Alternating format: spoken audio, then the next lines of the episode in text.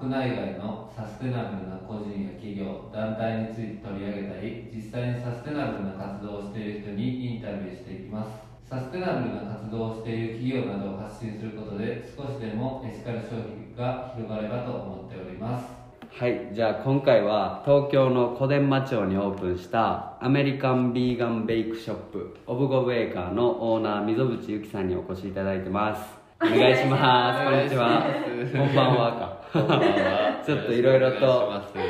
早速お話伺っていきたいと思うんですけどまず最初に簡単に自己紹介だけお願いしてもいいですか？あはい。えっとオブゴベーカーを運営している株式会社オブゴの溝口由紀と申します。えっとうちは一応アメリカンビーガンベイクショップっていう名前で、うん。まあ、2019年の年末ぐらいから本当にフリーマーケットとかから最初始めて、でその後東京の青山ファーマーズマーケットっていう、うん。結構そのオーガニックの農家さんとか、うん。まあお菓子屋さんとかも集まってくるマーケットに出店したのをきっかけにあの結構いろんなところでカフェとかで取り扱ってもらったりあのその後ラフォーレ原宿さんで2020の年末にうん。イベントやってもらったのがきっかけで結構いろんな人に知ってもらえるようになってで先月2021の6月に初めてのお店を東京の下町の方なんですけどうん。日本橋にオープンしたっていう感じです。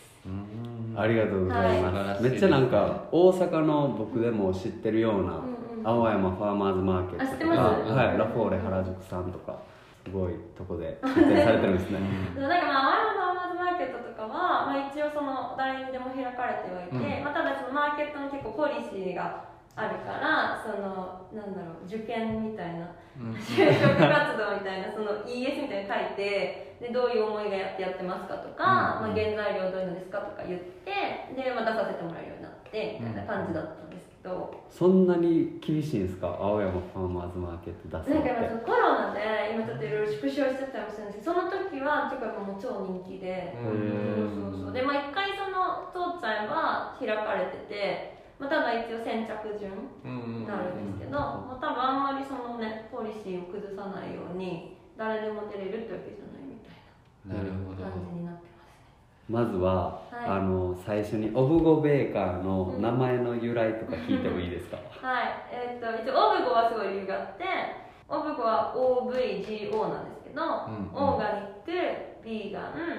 gluten free、うんうん。 as options の頭文字、なるほど。OVGO でなんかあのこれは本当に2019その全然ビーガンクッキー屋さんを始める前になんか私が最初の会社もともと商社私も勤めてて、はい。で商社辞めてちょっと2ヶ月ぐらいその後こうちょっと食品のところに転職する前にまあなんかいろいろいつか自分でやるためのネタ探して思ってうん。アメリカとかいろいろ行ってた時に向こうでそのいろんなオプションがあるなと思ってオーガニックの商品もあったりビーガンのものもあったり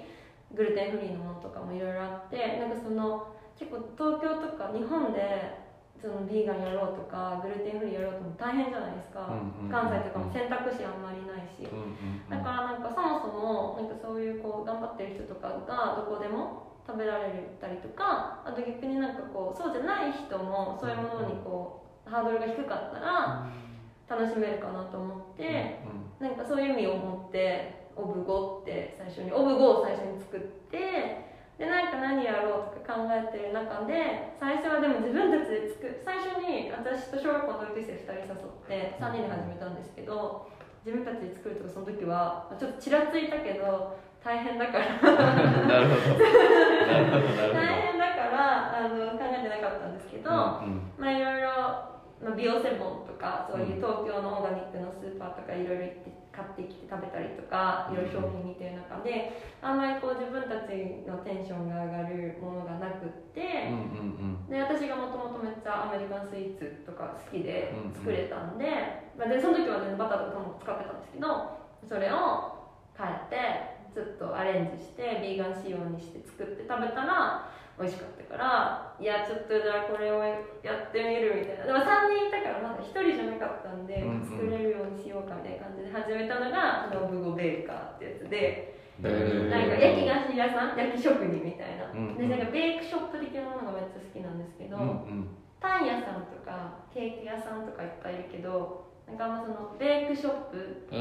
ん。ケーキとパンの間みたいな、うんアメリカとかで結構いっぱいあるクッキーとかスコーンとかなんかちょっとうんパンもシナモンロールとかそういうやつとか、なんかそういうのがやりたくって、うんうん。じゃあなんかそれでそういうのやってる人たちみたいな感じでベーカじゃあ名前ファーストなんですね。うん。ーオブゴ。はそうオブゴから入って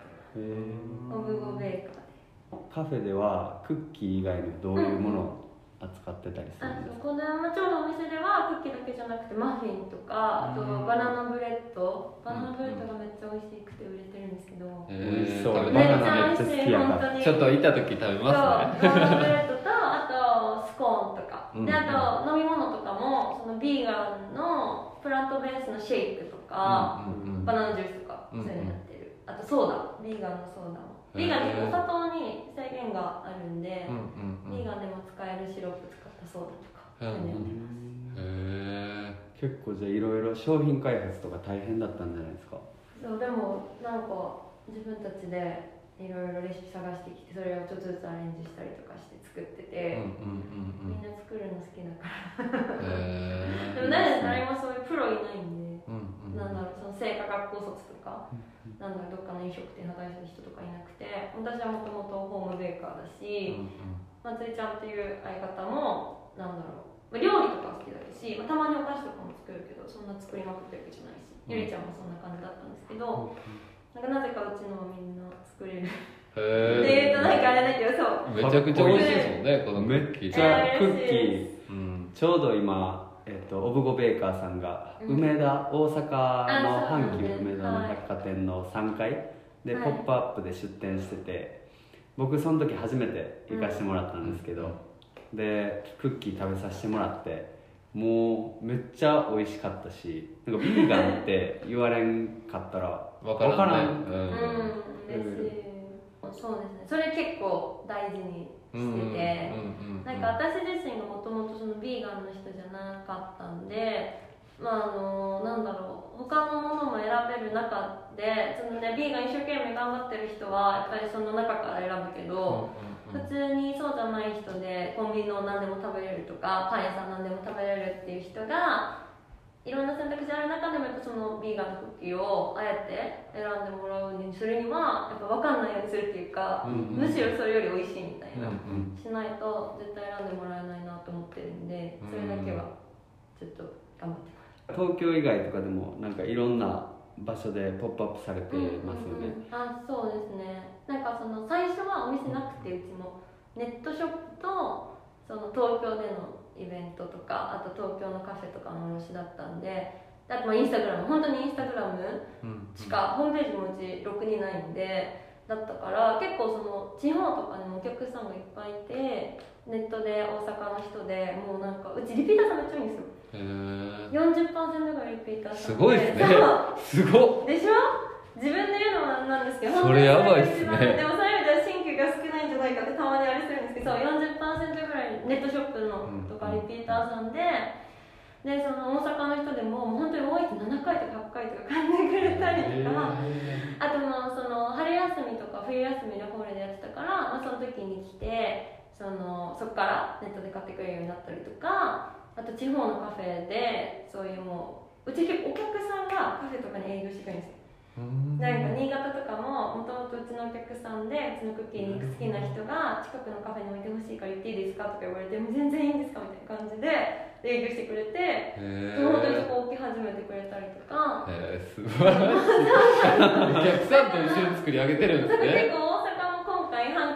さんで、うんまあ、私とかも立ってると、うんお客さんとかでもそのインスタずっと見てたけど食べたことなくってでようやく、まあ、しかもネットだとどうしてもその3枚とかうん送料とか、そういうの縛りがあるから、うんちょっと買ってみたかったと買えなくて来て最初の方に来て食べてめっちゃ美味しいからまた買いに来てくれて。ちょっとなんか知り合いのカフェとかに置きたいんですけど、おろしとかやってますかとか言われたりとかして、え本当そういう感じでなんかやってくれるから、そういうのでやっぱ地方はお客さんからやっぱ私たちもこういろいろ手に取って選んでもらったりとかあとなんかいっぱい種類あるんで選んでほしいから、まあ、イベントなるべくできる時はしたいから声かかったら。へえ素晴らしいな。すぐ行くようにしてます。ココナッツクッキー僕めっちゃ好きやったシンプルなやつ。はありがとうございます。しっとりしてる方のココナッツ。いはい。白いパッケージの。はいはいはい。ちょっと温めても美味しい。あそうなんですか？オーブンとかチンとか。へえもっとなんかなんか硬いのちょっとザクッと硬いのも美味しいけど、うん温めるともっとこうふんわりした電り子レンジとかで？電子レンジでも大丈夫。オーブンとかでちょっとだけ。10秒とか。電子レンジだともっとちょっとでいいしオーブンもまあちょっと2 3 0いろんな楽しみ方があっていいです秒ね。温まってる。焼きたてみたい次それしよう。なオートミールの方は温めなくていい。あオートミールは食べた あれは温めない方がいいすごい楽しそうですね。なんかそのみんなでこう作り上げてるみたいな、すごいこう話しててこうイメージとして湧いてくるんですけど、うんなんかその、まあ、スタッフさんとかうん。メンバーとかでこう、まあ、運営していく中でこう大切にしてる価値観というかここはもうブラさんとこうねみたいなのとかってあったりするんですか、なんか、なんかそのうちの一応スローガンみたいな、スローガンって言ったらあれだけど、が一応あって、なんかその、 Let's be friendly、share full of joy っていうちょっとタグライン的なのを作ったんですうんうんよ。で、なんかそれは、なんかやっぱり、その東京とかで、その一番最初2年前とかで始めた時とかも、私そのビーガンがその自分の興味関心の中にすごいこうフィットしたからなそれって別になんかどっか一箇所、うん。動物だけとか環境だけとか宗教だからとかそういうんじゃなくって、なんかやっぱいろんなものつながってるし、うんでなんかなんだろうそのビーガンのクッキーっていうとなんか私的にはちょっとイメージ的に違って、うんうん。そのなんだろう自分にもいいしだしその後ろにその作った人とかなんだろうその将来のこととかその周りの人にもいい影響があるってなんかそのそれをなんかもうちょっとよく形容する言葉うんうんこうやってなんかわーって言葉で説明するんじゃなくてないかなってでもビーガンとか言われるとこうちょっとこう狭く感じちゃうからって考えた時にあなんかそのフレンドリーなクッキーとか、うんうん。フレンドリーな雰囲気自分もにも優しくこう人にもまあ優しくだしなんかそれがこうなんだろう真面目な硬い雰囲気じゃなくてなんかもうちょっとこう楽しく楽しい感じにフレンドリーにするっていうのも大事だなと思ってて、うんうんだからなんかうちは本当にそれだけを大事にしてて、うんうん例えばなんかそのビーガンのことだけ大事にしててビーガン商品を伝えることだけに大事にしててなんかこう目の前の人にあんま優しくないとか。なん。か それなんか具体的な例はあれだけどなるほどなるほどだからなるほど。なんだろうあとなんだろう例えばまあねそれで自分たちのあれだけをこう広めるために何かをこうちょっと否定するとか、なんかそういうのはなしで逆にその自分たちのことが20%とか30%とかしか伝えなかったとしてもあんまりこう周りをねこうマイナスネガティブなのはなしだなっていう。のなるほど。なかなかそれがこうね言葉で形容するの結構難しいんですけど、フレンドリー。素晴らしいですね。地球と友達になるそうですね それは結構テーマにしてやってるから、まあ、だからなんかそういうのが好きな子たちが集まってきてくれるのかなっていうのがあります、なんかデザインとかにもその価値観現れてるイメージありうん、うんます、うん。うなんかキャラクターとかなんかフォントの感じとか、うんうんうん。なんかポップなポップな感じハッピーになれそうなイメージがあるんで。そうですね、今のそのブブベーカーはそういう雰囲気で。うんそういうのも含めなんかその言葉でいろいろその自分たちの価値観とか言葉って特に文字、うん。印刷された文字で伝えるとすごいなんかこう強くなっちゃって、うんうんうん。なんかいろいろうちもやってみて、うんうん。そういう紙に書いてた時期もあったしでもなんかちょっと違うなと思ったんでやっぱそういういろんな合わせ技でうんうん店に来てくれた時の話もそうだし、まあ、デザインもそうだしなんかそういうところで伝わるといいなと。思いろいろ試行錯誤されてきた結果なんですね。内側にねすごい熱く秘めてるものが伝わってくるから素晴らしいですねうんででもなんかこう今までいろいろ結構仕事とか興味あって、いろんなバイトしたり、まあ、就活とかもいろいろしたし、なんかでも全部あんまりしっくりこなくて、うんうんそういうのを全部変えたいと思ってやってるから。なるほど。だからあの無理じゃないとか言われると逆に「やってきます」みたいオブゴベーカーを立ち上げるきっかけとか、な。うんうん。なんか今までどんなことを溝渕さん自体がされてたのかなとかいろいろ聞きたいんですけど。はい、なんか、まあ、もともととにかくうん。お菓子が好きなんですよ、私は。で本当にお菓子って言っても本当になんかアメリカンなうんうん。ジャンクなお菓子とかチョコレートチップクッキーとかマフィンとかブラウニーとかそういうのがすごい好きで。で、まあ、しかも結構こうアートとかデザインとかそういうものも好きで、うんなんでその海外とかのものに関心があって、うんで結構中学生ぐらいの時に親にずっとニューヨークに行きたくって、うんうん。行ってみたくてその時ネットとかでこうしか見れてなかったから行きたくってなんか高校の受験のお祝いに連れてってもらって、うんうん。初めて生まれて初めてニューヨークに。でその時にすごいその本当に向こうはめっちゃ美味しいクッキーとか、うんしかもなんかカフェとかも、まあ、その時東京とかだとなんだろうちょっとはおしゃれなカフェとかあるけどそれよりももっとこうなんかアーティスティックだったり昔からあるおしゃれなカフェとかいっぱいあってすごいいいなって思ってすごいそういうのが好きになっちゃってでそこからずっともうそういうの大学生の時とかもそういうのばっかり遊んでるっていうか、うん。もう旅行行ってはカフェ行ったりひたすらパン食べたり、まあ、東京でもパン食べたりずっとしてたんですけどでも二十歳の時に1年間ロンドンに行ってでその時自分はめっちゃサッカーも好きだったんですけどサアーセナルをとにかく見たいっていうのとイギリスのお菓子食べたいっていうだけでロンドンを選んで。あでもいろんな人種がいるのは面白いかなと思ってロンドン選んで行ったら、まあ、日本人でロンドンに来てる人たちみんな大体その途上国支援の勉強しに来てて、でそれで自分もそっちの方のなんか授業とか一緒に受けてるうちになんか私もともとあんまり上下関係とかが好きじゃなくて、もうなんかなんだろう誰か弱い者いじめじゃないけどそんな正義的な感じじゃないんですけどみんな一緒じゃないみたいな、なんかその上だから偉いとか下だから従わなきゃいけないとかそうじゃなくてもうちょっとフレキシブルにやるんじゃないすごいずっと思ってきたのとなんとなくその途上国支援の感じが似てるっていうか。なるほどね。なんか偉い弱いとか、うんうん。まず助けてあげる的なのもちょっと嫌なのは嫌なんですけど、まあ、でもなんか余裕がある人が余裕がない人をどうにか引き上げてあげるみたいなのってすごいなんか大事だしだから自分もそういうことがしたいと思ってでそこから結構そのセーブ・ザ・チルドレンっていうんうんうん。うイギリスベースの子供の教育機関なんですけど、うんうんうん。子供とかも本当好きなんでそこでちょっとインターンしててただまあその時に、まあ、そっちの方に進もうかなと思ったんですけど、まあ、お菓子お菓子で趣味で。うん。ずっと。でそっちに進もうかなと思ったんですけどやっぱりなんか NGO とか NPO とかって資金源がないとうんうん。自分の思うようなこといけないから、やっぱりその実業の中でいいことを実現するみたいなのが一番いいなと思ってで総合商社行ったんですけどまあ総合商社だからうん。いろんな仕事があるから、そうですね。そうあんまり自分のそういうところばっかもできないし、うん。まあなんか仕事ってことをよく考えた時にやっぱり自分が好きなことじゃないと自分も続かないなと思ってでまあどういうふうにそういうソーシャルな方に関わっていけるかわかんないけど食べ物とかデザインとか、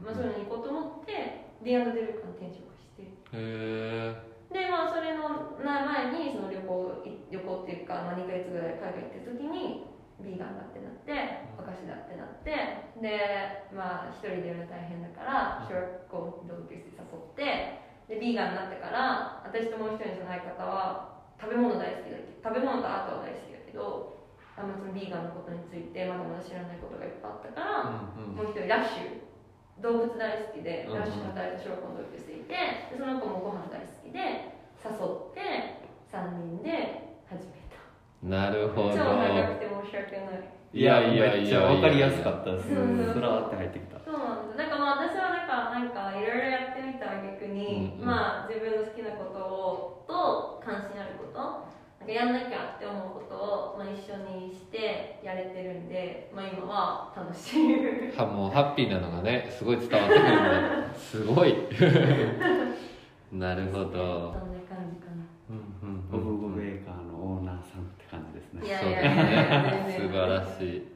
でもなんか雰囲気がね出てますよね。なんかこのどういう人たちが作ってるのって言われたらもうこう、うんマッチイメージ像とマッチングしてるから、うん。それがすごいですね。お店始まる、ん。あの始める前にクラファンうん。してたと思うんですけど、なんかそのクラファンこう始めようと思ったきっかけとか、うん。やってみてこう感じたこととかっていうのは何かありますか？なんかクラウドファンディングは結構いろんなタイミングでいろんな人に勧められてて、うん。そのまあ、うちも結構その思いがあってや金もないし、うん。やったらいいんじゃないって言われてたんですけどでもなんかやっぱりそんな人様からお金をね、わざわざ集めてやることだったら大それたことというかうん。なんか人の支援がないとできないこと、まあ、うちとか物をね売ってるから、うん。言うて商売だからわざわざ集めるのって思って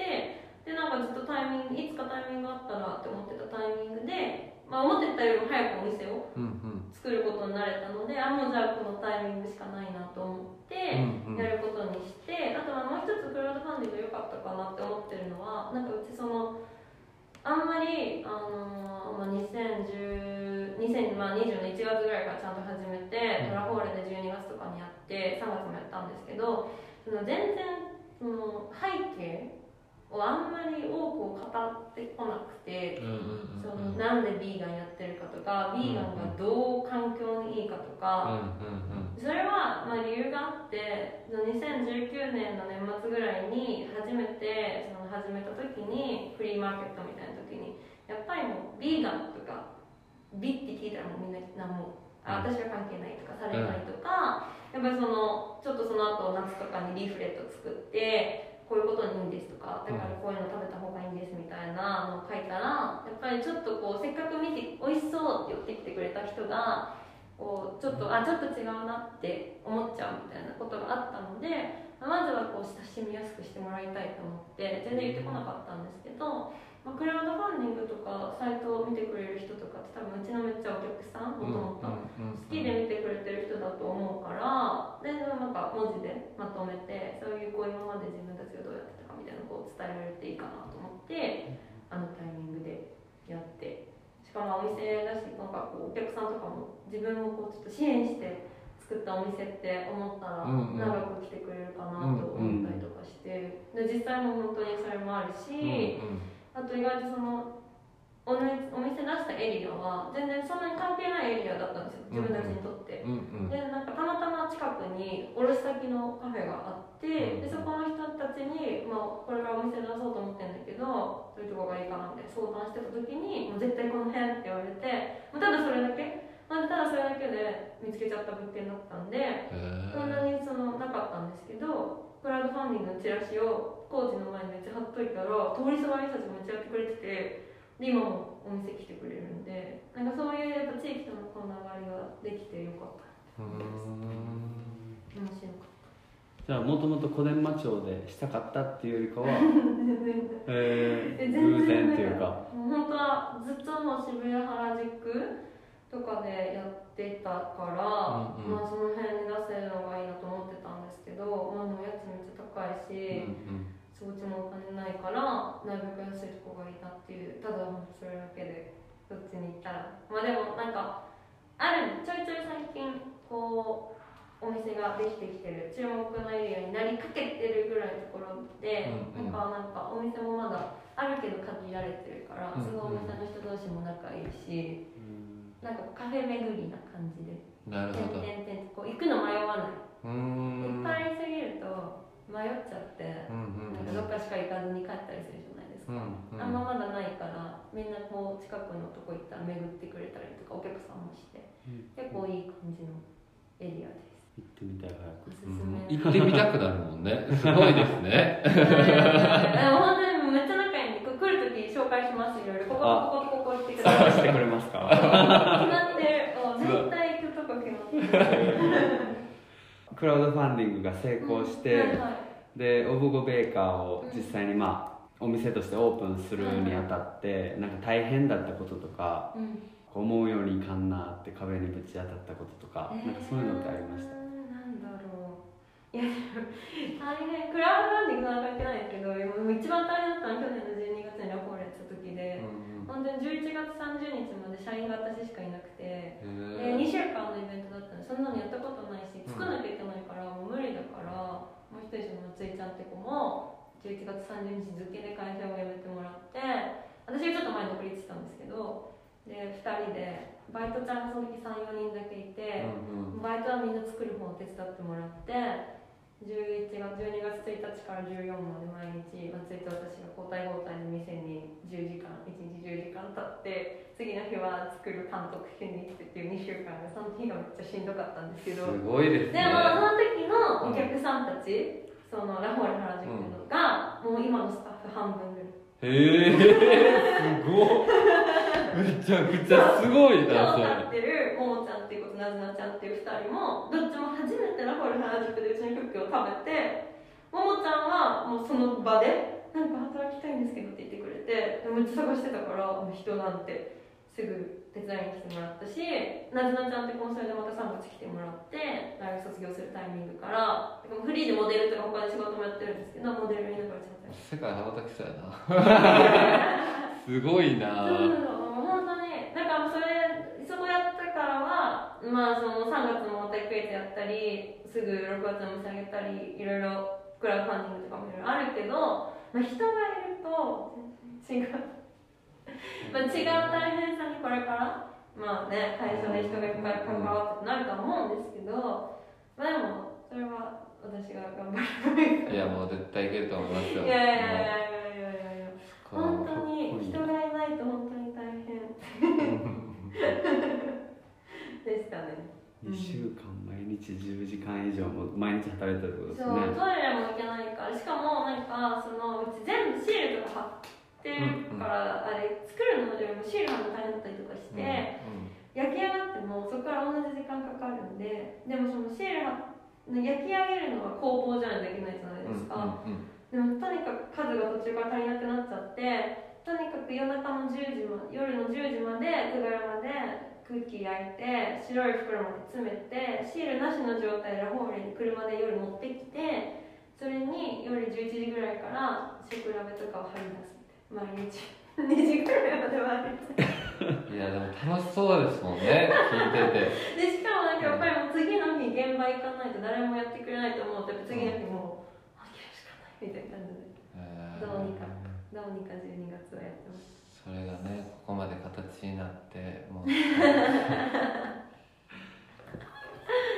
ほど。なんか今後はそのオブゴベーカーを経営していく上でなんか展望とかうん。今後こういうのをしていきたいとかいろいろありますか？えー、なんですか？でもなんかうちは別にそのうちのクッキーをいっぱい食べてほしいっていうよりかはどっちかっていうとなんかそういう考え方を日常に取り入れられてほしいなって思ってやってるんででもまずはやっぱりそのビーガンとかそういうオーガニックとか環境負荷の低いことみたいなやっぱり意識高いねとか思わずにこうどこから入ってほしいからまずはうちのクッキーを何も考えずに食べてもらえればいいんですけどまあ、それでどっかのタイミングでこれって実はそういうものなんだって気づいてもらってなんかそれがうまく、まあ、いろいろやってる方はいっぱいいらっしゃるから、うんそういうとこと協力してなんかそういうのが広まったらいいかなとは思うんですけど。だからまあ言われたらいろんなとこも行くし。なんかちょっと話変わるんですけど、はい。なんかインスタグラム1万人ぐらいフォロワーいるじゃないですか、はいあれってどういうえー、だから何もしてない。自力で？もで。うだから来てくれた人が調べて拡散してとかってことですか？なんかすごい。このさっきもリピーター率がめっちゃ高いって言ってたんで、うんなんかそこのなんかこう熱狂してそうだなと思って、うん。そのファンファンでファンがファンだった人とか、まあ、来てファンになって働きたいですっていう。めっちゃ嬉しいんですよ営業もしてくれるし。そう営業してくれるし。すごいですね。だからめっちゃ好きなんですねでもちが逆にその私たちそんなになんだろうそのなんかその環境とかそういうこう社会的にこうなんだ搾取がない世界観みたいなとか、介護みたいな。そこだけは守ろうって思ってるんですけど、そこさえ守られればあんまりその他のところにこだわりがないっていうかむしろなんかみんな素人だから、なんかなんかそうやって外から入ってきてくれたりとかしてそのなんかアイデア持ってる人があとこういうことやってみたいんですけどなんか結構全部やってもらうようにし,、てて、うん。なんかそれはすごい本当にみんなで作っていくじゃないけど、うん。うんいいのかなって思ってて。まあなんか全然まだ私たちも全然弱症だからそんな今から心配するなよって話ではあるんですけどやっぱりこう大きくなってっちゃうとね、なんかこうやり方をこうトレースするみたいなとか、こうコントロールできなくなっちゃうからなんかそのこう自由度がうんうん。低くなっちゃうのが結構今から心配してて、うんうん。なんかそこはうまくやれたらいいなって思ってるんですけど、なんかこうみんなでアイデアを出し合ってやるのが絶対一番いいと思う。自分のアイデアって実現したいじゃないですか、うん。なんかみんな楽しくやってくれるし。素晴らしい。なもう人としてもできすぎて僕はもう何も言うことえない、感心してて。なるほど。なるほど。でちょっともう心で刻んでます。なるほど。なるほど。いや素晴らしいですね本当なんかニューヨークに出すとかロンドンに出したりとかああそういうもうありますか？あります。か？よ。あるんですか？いつかねなんかいや私はもともとアメリカ憧れが強いし、うんうん。なんか本当に自分が食べた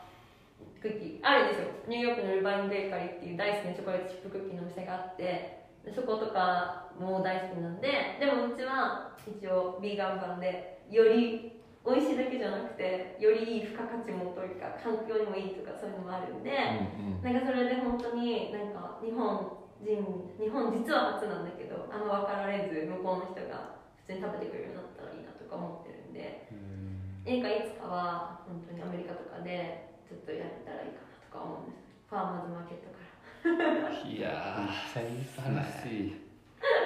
楽しそうですねサンタモニカとかでやってるファーマーズマーケットにあありそうですけどね。カリフォルニアとかねもういいですよね。そうそうそう。うん本当にね全然レシピ簡単って言ったらあれですけどどこでも作れる。なんかシンプルに作ってるから。うんうんう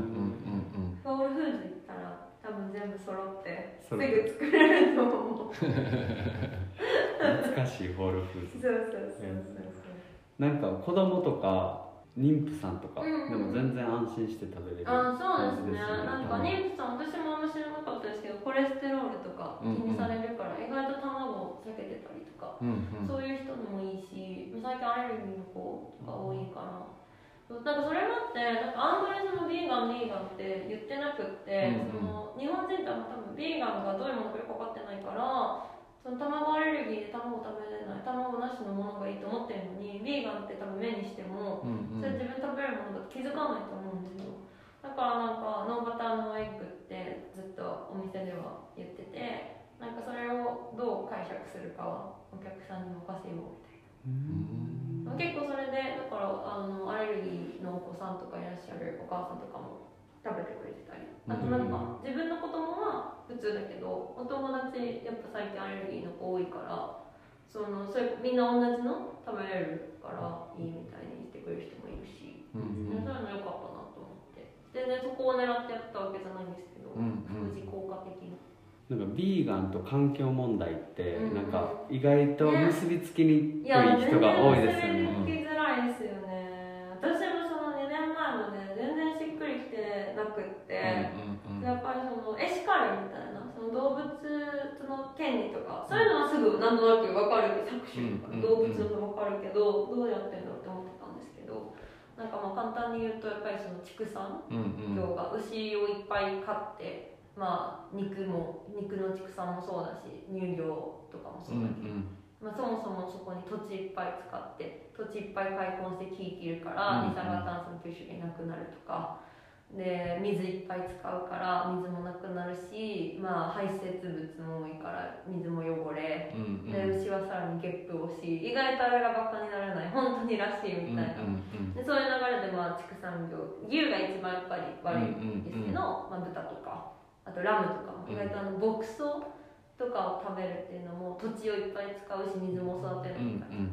であとその流れでその餌もいっぱい食べてその牛のための餌に土地も開墾するし、まあ、その開墾した土地で人間用の穀物を作ればあ人間そんないっぱい穀物食べれないからもう何百人とかが食べれるものを、まあ、牛一頭が1日とかに食べちゃうとか、まあ、そういう流れで環境負荷もそうなんですけど、まあ、食料問題とかつながったり、環境問題もそれで気候変動しちゃったら今までどっかの国で農地とかなってたところが急に干ばつとかうんハリケーンとかで作れなくなっちゃって収入源なくなっちゃってうんまあ、貧困もそうだし、うんまあ、学校行けなくなっちゃうとかつながってるっていうのが、もうなんか最近のそういう界隈のまあなんだろうコンセンサスになってると思うので、でもそういうのも本当に全然知らなかったし私も2年ぐらい前までに。やっぱりアメリカ行った時に結構その私ホステルとかにいつも泊まってるんで、うん。そういうところでビーガンの子いっぱいいてなんでそんなやってるのみたいなところで教えてもらったりとかして、だったんで年齢なかなかね結びつかないであ今はまだ当たり前だと思うんでちょっとずつ広まるといいなと思います僕も最初びっくりしました。なんか牛を畜産業の中でこう育てるために使う餌とかそういう資源をもはやその餌とか資源を人間がそれを食べるっていうよりかはそんぐらいの量のものをなんか別の形で育てれば全然普通に70億人食べれるみたいな。あとねそのどっか貧困の国で、まあ、コーンとか作ってそれを牛にどっか違う国に食べさせてそこ人間がコーン食べればそこの人食べるものなんてとかそういうのもあります。し私はなんかもともとはその途上国支援とかそういうのに興味あった人間だったんで結構やっぱそことつながってるって分かった時に一番ああやらなきゃなってすごい思ってうんなんか、まあ、その食料問題もそうだし環境問題とかもなんかやっぱり NGO とかにいると周りでいろんな活動してる人がいるからなんかみんなすごいなって自分のそのなんかポリシーのために働いてるのすごいなって思っててあんまりそのつながりがよく分かってなかったところが前はあってそれぞれやいいことやっててあんまり自分がそっちにはちょっと他の畑みたいなあったんですけどなんかそういうつながりがあるとその違うまあかといってね全部のイシューを一人の団体とか一人がではできないと思うから、そのメインはみんなやっぱりここっていうのがあっていいと思うんですけどその上でつながりが分かっててできることでこう協力し合えるからいいなと思全部つながってるっすね、ってねえよく考え始めるうん。とだからまあやっぱりみんなにあんま誰かね良くなさそうなことをしてると結局自分のところにも良くないみたいな。確かに帰ってくるみたいえななーってなんか私は難しく考えないけどうん。なんかでもそう考え出すとやっぱ超日本的なあれですけど情けは人のためならず的なおつながってるなって思いますよ。ねああもう素晴らしい 最後に、はなんかこれからうん。自分でこう何か始めたいって思ってる人に対して、はとか、はい。はいなんかし何らかの形で社会課題の解決に取り組みたいっていう考えを持ってる人たちに対してエールなど、いなんかアドバイスとかはい。一言いただければと思います、でもなんか私なんかやっぱりもうずっとそういう話をしたと思うんですけど、うん。何かを自分で一人でやろうと思った時にもうポイントは一つでやっぱ一人で何もできないんでやっぱりなんかその自分のこうポリシー的なことは持ちつつもやっぱりその一緒にやってくれる人とか協力してるくれる人の存在をすごい大事にしたりその人とこう一緒に作り上げていくっていうかうん。じゃないとなんかやっぱり続いていかないなって思うからなんかそれは絶対に気をつけた方がいいかなって自分の経験から思うけどでとりあえずなんか一回やってみるのは超大事かなって思うんで全然どんなにちっちゃくってもなんか完璧を求めずに一回やってみるのがいいかなって思います。なるほど。素晴らしいですね。しい。いやいや。あの時クッキーをつくビーガンクッキーを作ってみたよ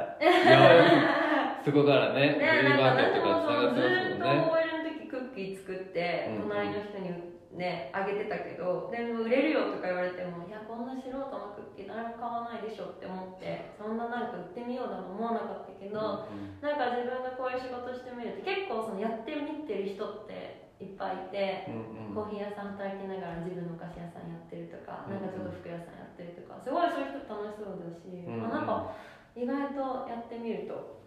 そうするとまた共感してくれる人にも出会えるし、うんうんうん。やっぱやってみるの超大事だなって思いました。ああと、うん。えっと、最後にはい。何か宣伝するものとか、なんかこういうのこれから服とかも可愛いんで、はい。なんかよかったら、へえ、はまあでもちょっとまずぜひ一回ね食べてみてほしいんで。関西だとまだね買える場所が限られてるんですけど、うん。コーヒー屋さん行ってもらったり、まあ、ネットでも一応買えるんで。よかったら一回クッキー食べてみてくれありがとうござはいい、ます、ありがとうございました、本当。なんかあのオブゴクッキ